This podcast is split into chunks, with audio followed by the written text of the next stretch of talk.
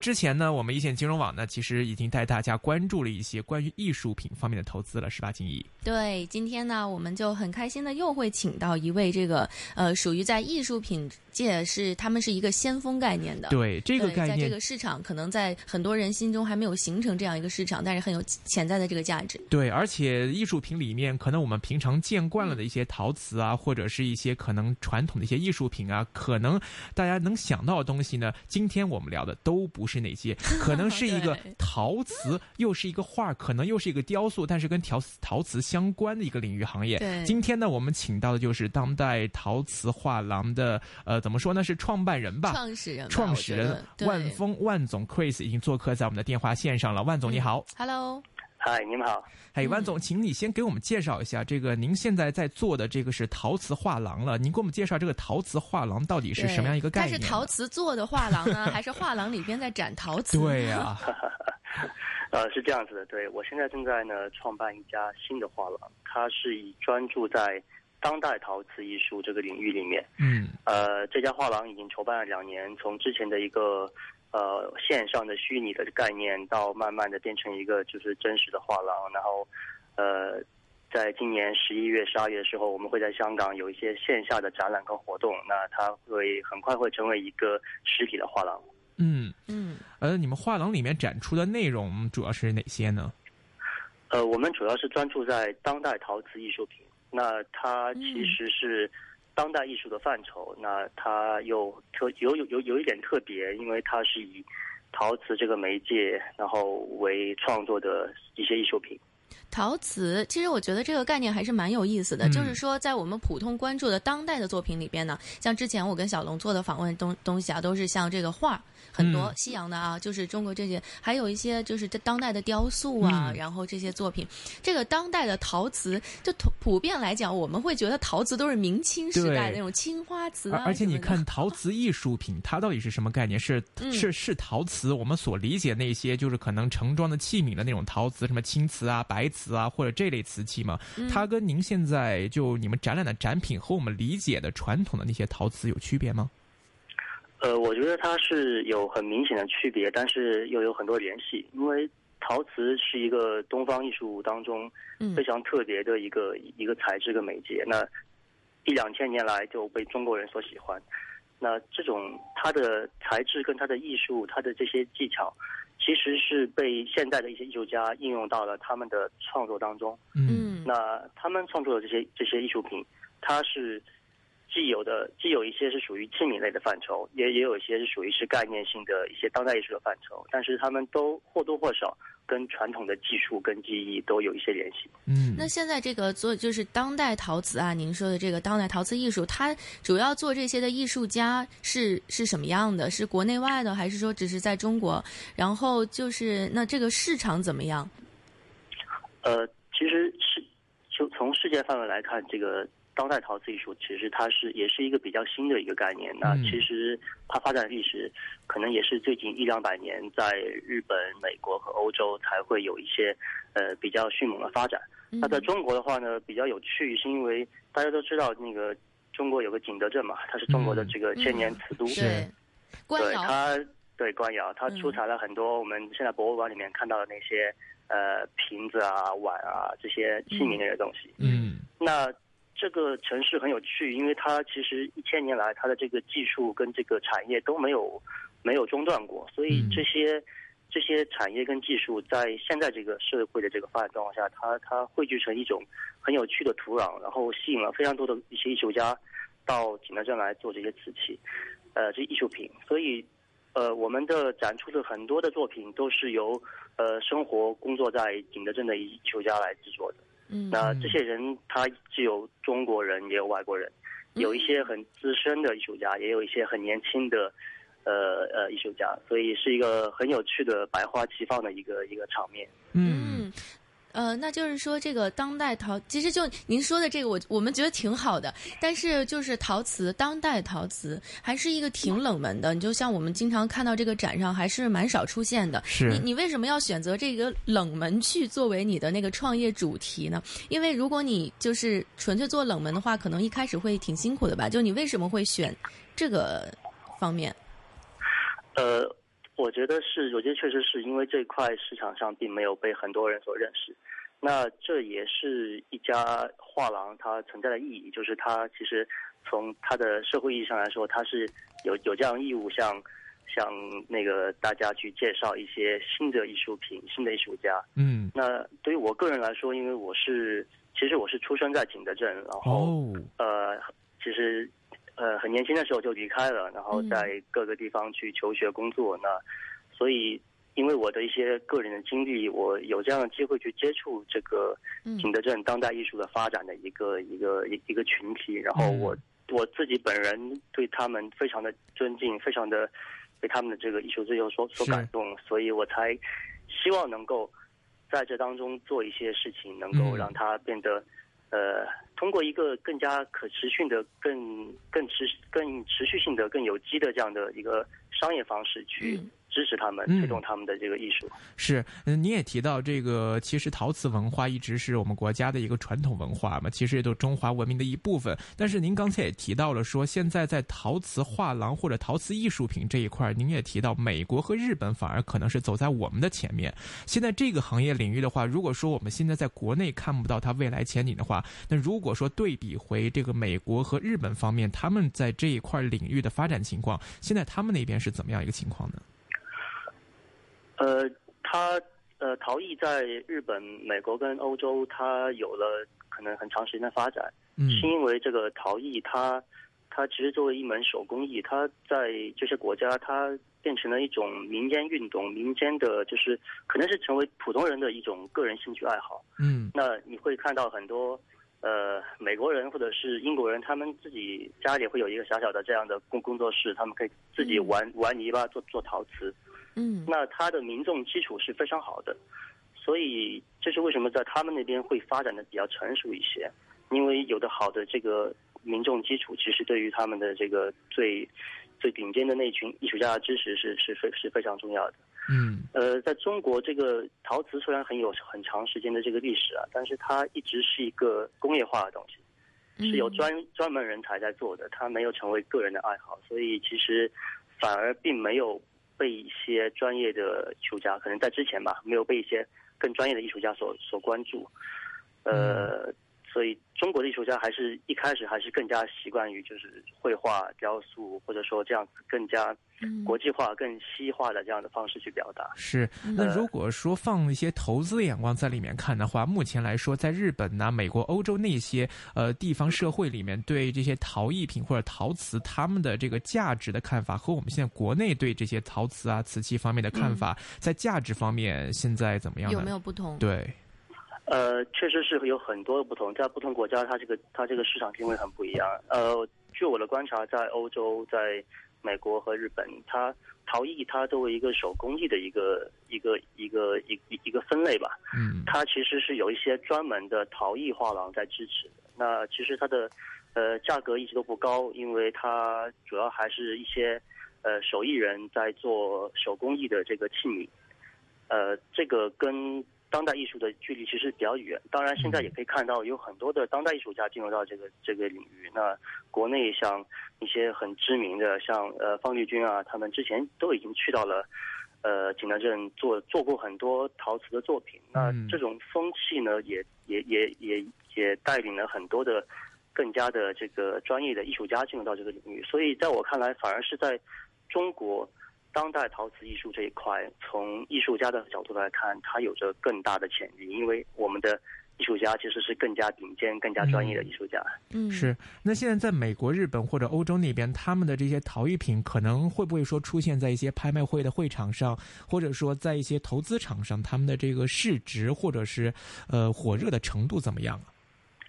呃，传统的陶艺其实在呃欧美市场上是一直处于一个不温不火的状态。嗯呃，当然，其实，在学术上，它已经被得到了很多认可。比如说，你去到大英博物馆，你去到呃一些专业的陶瓷博物馆，那它都会有现当代陶艺的一个收藏的一个一个专业展厅。嗯呃，有很多的陶艺家，他的作品都已经进入到博物馆了。呃，但是陶瓷艺术跟当代艺术的结合，这个东西其实还是比较新的。嗯所以，其实我们现在在能够看到的一些，呃，比如说在纽约苏富比和佳士得的一些拍卖上，确实也最近两年出现了一些当代艺陶瓷艺术的艺术家，嗯它的价格其实是呃完全超越了传统陶艺的价格，它已经是跟中国当代艺术的价格其实是开始有一些。呃，在就是在同一个一个价位上了。嗯那在这个艺术品啊，其实就是所谓说大家会去投资艺术品，就等于说是投资一种艺术价值的，也就是说，像这个艺术品，它其实就是艺术家表达思想这个物件。然后呢，呃，艺术家是通过这个东西来去沟通，所以当一个东西它没有艺术价值时候，其实就是不值得投资了。那您觉得这个陶瓷，当代陶瓷啊，你做这一块这个艺术品，它的艺术价值要去怎么看呢？呃，当然要要要理解它的艺术价值和理解它的投资价值，我觉得这是首先这是两个不同的问题了。嗯因为艺术品它在制作的过程当中，它其实它是艺术家表达思想的一种一种手段跟方法嘛。嗯那在这个阶段，它其实属于是一个比较纯粹的一个学术或者是思想阶段。嗯当它进入到艺术这个市场之后，它其实跟艺术家本身已经是脱离开一个关系了。嗯它变成一个呃市场对这个艺术家的的了解程度，其实藏家对他的这个喜爱程度，它其实是一个比较简单的一个经济的供需的一个关系。是。嗯。对，对，尤其然后嗯，您说对，然后对我觉得这个其实是是很有趣的。我觉得这个不光是陶瓷艺术，或者说任何的艺术，其实都是这样的一个是规律。嗯其实，在投资场上价值的话，其实不光是看你这个它的这个艺术品它本身的艺术价值有多少，它还要看你这个市场上目前最盛行的文化投资文化是怎么样。是不是说这一类的艺术品是在这个目前，比如说拍卖场上呀最时兴的一项类别呢？这些可能都会关影响到一个艺术品它在投资场上的价值。那现在您正在做的是这个陶艺呃陶瓷画廊嘛？那么会展出这方面的一些呃产品了、艺术品了。就是您现在目前的观察来看，或者您感受到的在市场上的一些氛围，或者是艺术界的氛围上来看，您觉得这一类的艺术品的前景未来您是怎么看的呢对，？它的市场吧，对，嗯呃，我我个人对于这个市场是非常有信心的，因为、嗯呃，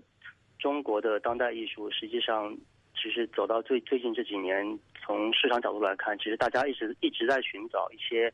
新的点，嗯呃，一直在寻找一些新的投资的领域。那嗯呃，其实比如说在前两年，呃，中国当代水墨其实是非常的受到拍卖行跟藏家的追捧。是那其实这一批艺术家呢，他其实在很早之前就已经开始这方面的尝试跟探索了。嗯呃，所以这其实就是我刚才说的，艺术世界跟艺术投资世界其实是是有一点脱节和有点分开。嗯呃，但是你可以看得到市场的这个关注是这样子，因为为什么大家会关注当代水墨，是因为大家对于中国的艺术家基于本土的文化跟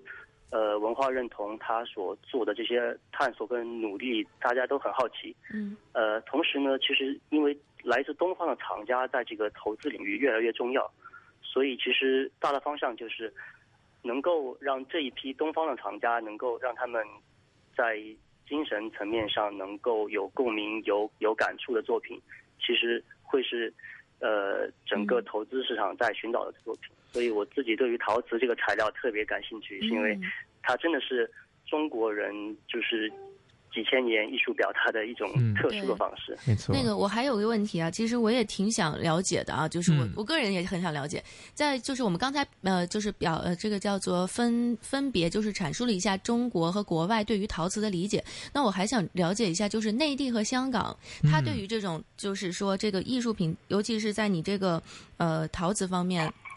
当代陶瓷方面，这个他们这种对于这个东西的理解、审美啊，嗯包括对于艺术家自己这个理解有什么不一样？因为其实我觉得陶瓷，因为处于一个呃就是起步阶段的话，它可以跟大众消费还是有一些联系的，嗯所以我就想知道内地和香港在这方面会有什么不一样？嗯，呃，我觉得香港的艺术艺术收藏的这个群体其实是非常专业的，也以我在香港的几年的经验来看，呃，他们对于一个艺术品是否要收藏，然后呃是什么时候来收藏，他们有着自己的专业的学术的判断。嗯然后这种基于艺术学术的这种呃判断来做的收藏，其实是其实是是一种呃非常非常高级的智力活动，可以可以这样讲。所以其实投资投资来说，它其实是呃艺术收藏的一个一个副产品。嗯，呃，其实真正好的收藏家，他绝对不会单纯从收藏的这个投资角度来考虑这个事情，他会更多的考虑，呃，这个艺术品对于艺术史上的它的重要性，嗯，对于他自己的收藏目标和收藏体系的一个完整度的补充，然后他自己个人对于这些艺术品本身在精神层层层面上的共鸣。这个对他来说是非常重要的。那我想，其实基于这些点来做投资决定，呃，最后的结果应该是八九不离十的。因为我想这些东西是一个艺术品，它最后能够有一个市场，它其实是它的根本所在。就是说，它其实，在香港这个藏家还有这种消费市场上来说，他们是基于一个非常实打实的这种呃自身的知识体系，还有就是我对于艺术和生活的理解等等这种去判断出来这个。呃，就是呃这件物品，然后我需要去买它，那个投资价值就投资价值增长空间什么成附带的了。是的，是的，是。其实反过来说的话，其实我们了解很多内地的一些可能消费得起的这些艺术品投资市场的一些买家，其实可能很多人吧，都是一些比较财大气粗，或者是为了面子的这样一种心态。对，而且比如说你像这种新兴的一个事物，那你摆在一些已经成熟的市场，对艺术本身有理解、投资品价、投资产品的价值有经验的人来说，他们可能会根据自身的判断来判断一个产品的长期的一个未来价值的走势。那你作为一些国内买家的话，他们可能说啊，最近最红最火，我买什么？最近什么最热门，我买什么？昨天嘛，刚上了那个，就是刘一谦拍了一个几亿美金的那个，就是就是注入国内这些藏家，他们可能对他们可能不一定说我会愿意去理解、去了解你这个产品，了解你这个事物，去等待你这个产品变成市场上最流行的一种文化。那现在国内，你觉得这样的一个环境里面也好，气氛也好，你觉得会帮助到说未来的陶瓷艺术品、现代陶瓷艺术品会在内地有发？展吗？呃，对，我觉得你们对这个就是内地的收藏界的观察还是还是还是比较准确的。就是这个中国大陆的收藏群体，实际上还是比较，他经验还是比较少，然后还是实其实是一个比较年轻的这样的一个团体。嗯，所以呃，就是在这个阶段，你会看到一些呃有能力做投资的、做收藏的人，他其实他没有。他没有按照一个学术的方式去做，他可能出于投资或者说，呃，个人喜好来来买东西。我觉得这种这种现象都很正常。我想，我想每一个新的这个收藏的这个这个群体都会经历这样一个阶段。呃，但是我自己对于大陆的收藏界其实会有很高的期望，因为我觉得首首先是这是一群呃知识架构跟这个经济水平都非常高的厂家。呃，他们可能会交一些学费，会花一些时间来来学习。可是，在不久的将来，我我觉得他们会变得越来越成熟，然后会越来越向香港、欧美的这些成熟厂家去靠拢。我觉得这个是是肯定的趋势。嗯，然后从呃从大陆市场的整个的对于文化精精神。这个层层面的追求，你会看到这其实是有一个大大的趋势的，就是你会看到在上海、北京这种城市，现在的公共艺术的一些展览、博物馆，然后私人博物馆，然后一些一些各种呃艺术艺术大咖到这个上海、北京来做做展览，然后这种趋势是越来越明显，而且从公众的反反应来看是需求非常高的，呃，从。艺术普及的角度来说，其实这是一个非常迅速、非常快的一个过程。嗯。呃，另外来看呢，其实从专业的艺术来看呢，我们会看到上海、北京的博物馆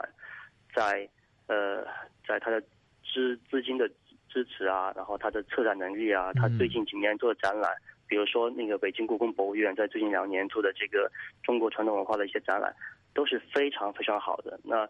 呃，这种这种专业的这个博物馆的这种展览，对于藏家的培养，对于公众的这个这个艺艺术眼光的培养也是非常重要。所以，其实总的来说，我对于我对于内地的这个艺术收藏的这个这个这个市场，其实抱有很高的信心。是，呃，这里我就说一下，我其实之前呢，我大概在七八年前吧，在上海的时候呢，当时我是在逛一家服装店，那么抱着一个很平常的心情来逛一家服装店，当然那家店可能是旗舰店了。结果呢，就在这家店的顶层呢，他办了一个，他是做服装的嘛，他做了一个中国古代一直到近现代以来整个的一个服装历史变迁的一个展厅，嗯，就是给你看中国服装的一个。历史的变迁，当然这里可能不是说艺术品的投资了，就是说在这种展览的这种博物馆呢也好，或者展览馆也好，在这种趋势，其实，在七八年前我在上海就已经有看到一些了。呃现在再说回到，如果在投资投资产品市场上的话，那比如你也提到现在的内地市场这方面的一个眼光可能还未必成熟。就目前的情况来说，现在国内市场上对这个现代的陶瓷艺术品的一个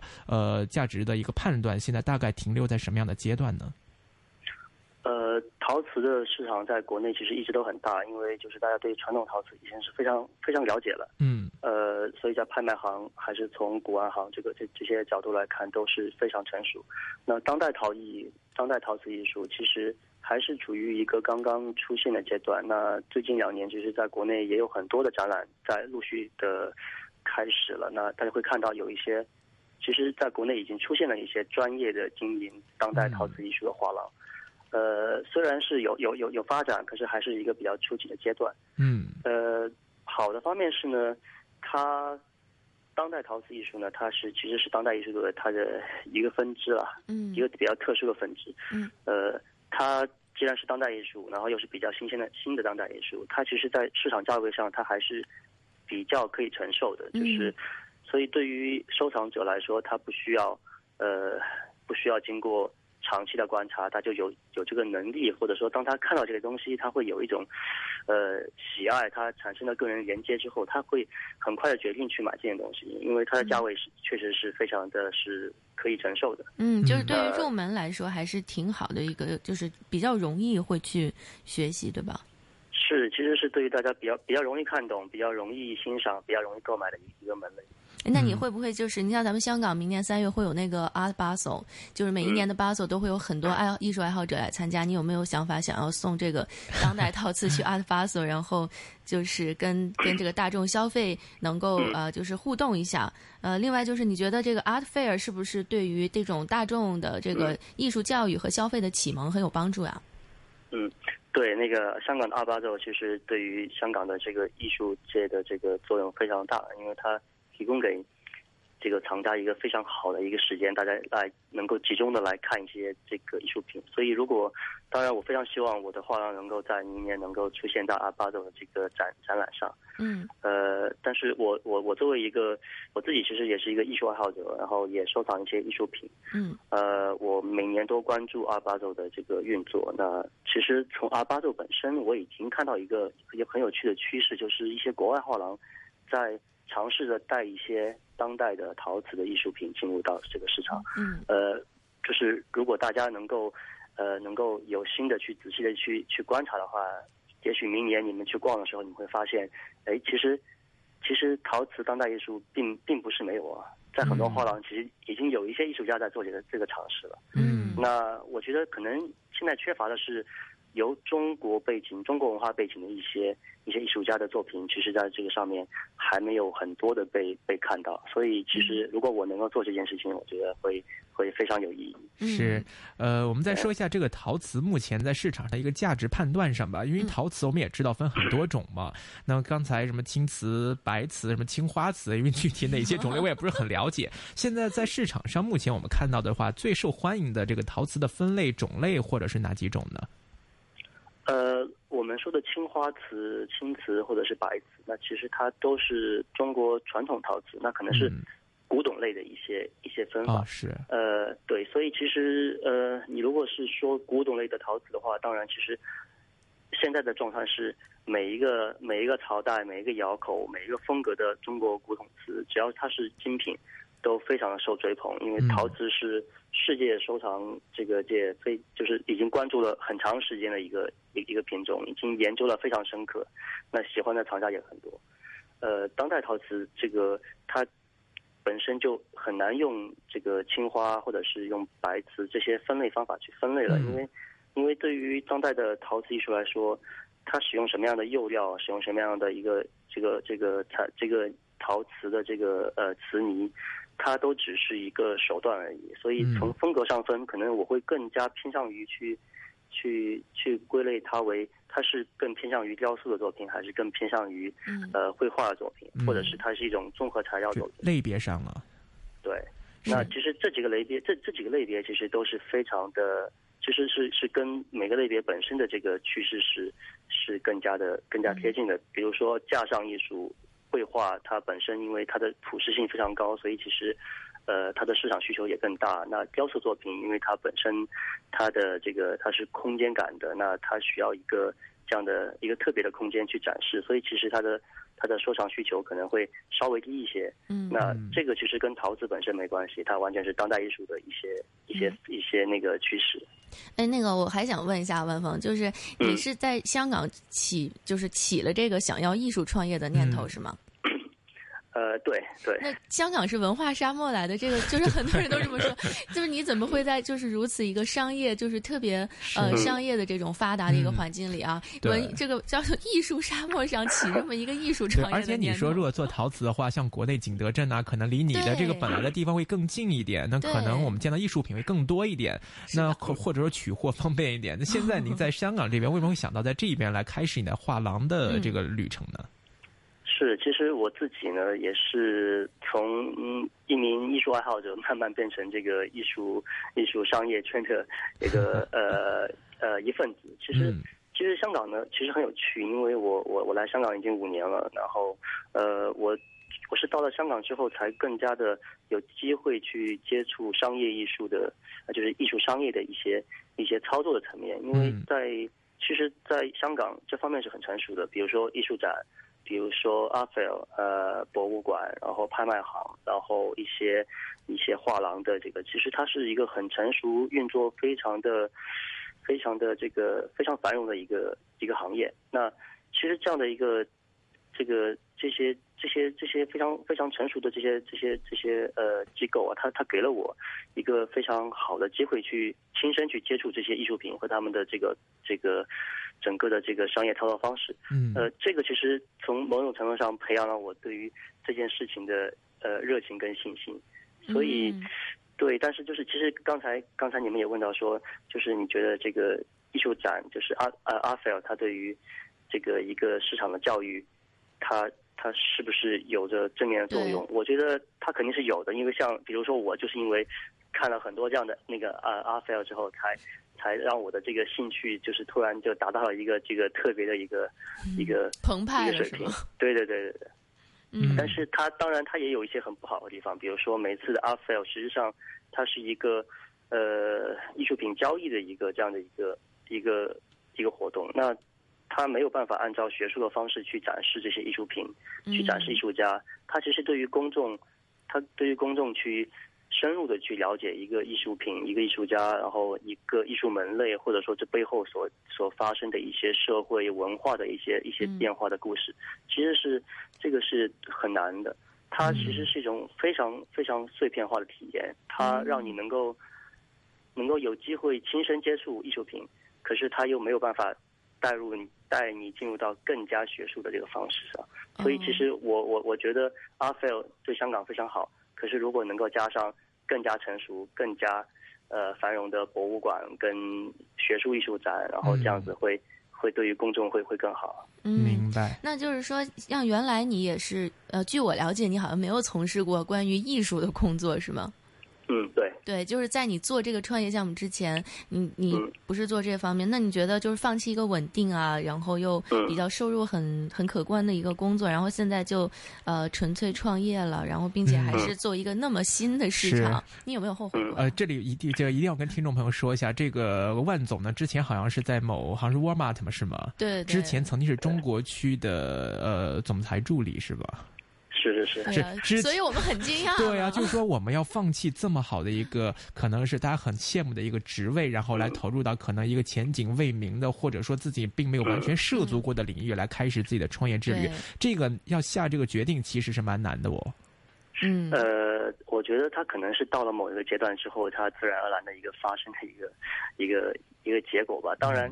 当然一个一份稳定的收入，或者说在企业中的这个这个这个职业成长的方向，它也很重要。但是我觉得要看每一个人，因为。所有的创业者都有他自己的一个创业的故事，他的心心态的这个这个呃这个变化是怎么样子的？那对于我来说，其实因为我其实是来到我是来我是来到香港学习商科，嗯，然后呃我对商业本身的兴趣非常的非常的浓厚，所以我会我会希望在不同的商业环境里面去去观察去去实践。那香港的艺术圈。香港的艺术商业是一个非常好的一个一个成熟的环境，虽然对于创业来说它有点困难，那它正好契合了我对于艺术的爱好和对于商业的一个一个一个期望。那我我真的很希望就是能够在这方面做一些尝试，那能够把这两者都很好的都都结合在一起。是，呃，大家都知道，其实香港是一个寸土寸金的地方嘛。那很多其实，呃，在香港创业的人都希望做到一点，就是尽量避免来承受或者说租用更多的土地资源空间，然后来，呃，来运营自己的这个事业。那其实想过反过来说，其实陶瓷艺术品它本身就是一个需要，尤其像您做画廊，它本身就需要一定空间来展示产品、展示艺术品的这样一个需要的。那您现在在运营画廊当中？中现在感觉到目前的运营情况怎么样？或者说香港这么大的一个呃运营的压力，承租这个呃租金方面的压力也好，各方面的压力也好，有没有给您带来一些某些方面的困难呢？呃，确实是因为在香港那个，因为这个土地价格的这个这个这个这个价格比较高嘛，那对于创业者来说，不管是哪个行业，如果你要要使用到实体的空间，都会非常困难。嗯，呃，艺术品呢又很特别，因为。真正需要去，很多时候你需要去亲身去跟他，去看到他，去触摸他，嗯，然后去跟他之间发生这种关系之后，你才能够理解这个艺术品给你的，给你带来的这个就是精神层面的这种这种东西。嗯，那它确实是是对于一个创业，一个画廊创业的一个非常非常非常非常不利的因素了。嗯，那那我觉得在香港的这个这个是一个很很客观的困难。那所以对于我来说，呃，也是筹备了很长时间才有这样机会。那，嗯，这一次呢，其实非常的非常巧合，因为我我跟不同的一些文化机构跟他们去，去去呃去聊，去跟他们讲我关于这个当代陶瓷的一些想法，我的创业的这个这个这个这个一些一些故事。那其实我觉得香港是一个商业社会是没错，但是我觉得还是有非常多的。对于文化、对于社会关注非常有理想的人，他们能够能够理解我要做这件事情的这个一个一个动机，也能够给我很多帮助。所以，像比如说像这一次那个我们在原创方，呃，会做这个特别展览，也是由原创方特别提供这个空间给我们来做的。嗯，那我们和一些。一些一些不同的文化机构，比如说我们十一月底会在那个亚洲协会中呃香港中心会做一些陶瓷的讲座。嗯，那这个实际上也是学术机构给了我们很多支持，它能够帮助我们去去去推广这个陶瓷艺术它的一些背后的故事。嗯，那其实我我我是非常非常感激这些能够在。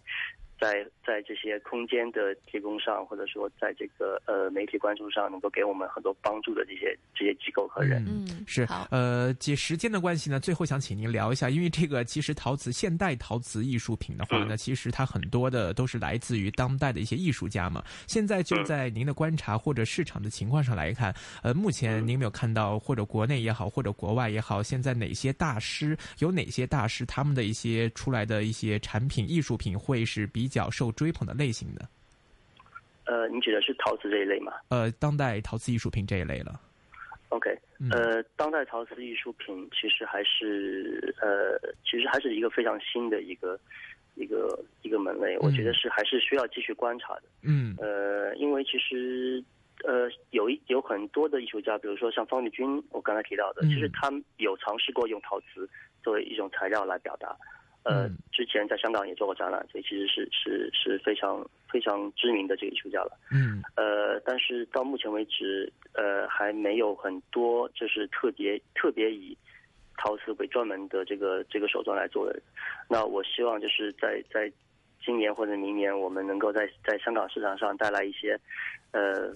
非常不一样的艺术家，然后我我自己对他们其实是抱以非常非常高的这个信心的。是明白，嗯，好的，今天这个非常感谢是陶呃当代陶瓷画廊的这个创办人这个万峰万总呢来给我们讲一讲这个我们一直可能大部分人我想应该都没有接触过的这个现代当代陶瓷艺术品这样一个概念，还有这个产品或者艺术品未来的一个价值的一个方向，或者说他对这一块有什么期待。那么今天非常高兴请到万总做客我们一线金融。非常感谢您，万总。嗯，好的，谢谢，拜拜。